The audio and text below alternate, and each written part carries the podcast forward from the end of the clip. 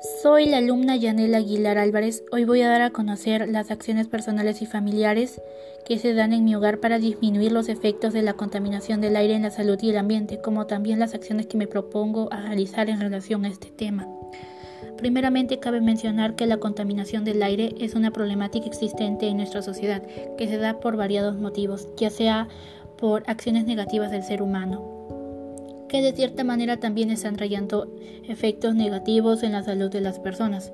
Es por ello que nosotros debemos de comprometernos a poder tomar acciones eh, que no perjudiquen la calidad del aire y en gran medida, de cierta manera, poder mejorar esta calidad del aire. Ahora voy a dar a conocer las acciones que estoy realizando para de cierta manera mejorar la calidad del aire.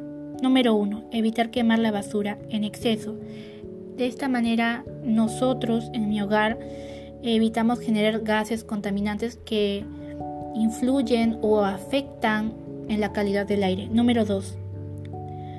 Utilizar las tres R's. Es decir, hacemos uso de esas tres R's, ya sea reducir, reciclar y reutilizar.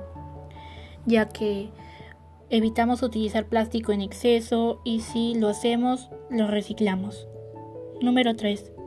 Utilizar correctamente la luz eléctrica. Es decir, en mi hogar nos dejamos las luces encendidas o los enchufes conectados. Número 4. Cuidar las zonas verdes.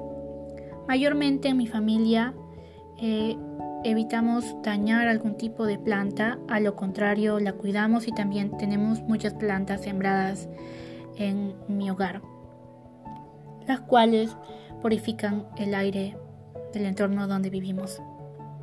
Las acciones que me propongo conjuntamente con mi familia para poder eh, mejorar la calidad del aire y evitar contaminarla son las siguientes. Sembrar plantas en mi hogar y en espacios de mi entorno. De esta manera se purificará el aire de mi hogar y otros espacios. Evitar comprar artículos desechables y plásticos no biodegradables. De esta manera se evitará contaminar nuestro ambiente. Usar sprays respetuosos con el medio ambiente, ya que de esa manera se evitará generar gases de efecto invernadero. Y por último, también hemos optado por utilizar transportes amigables con el medio ambiente. De esa manera evitaremos contaminar el aire con CO2 y obtendremos beneficios en nuestra salud. En el aspecto de tener beneficios en nuestra salud, eh, se da en el aspecto de utilizar, por ejemplo, bicicletas, los cuales nos traen beneficios en el aspecto físico y mental. Muchas gracias.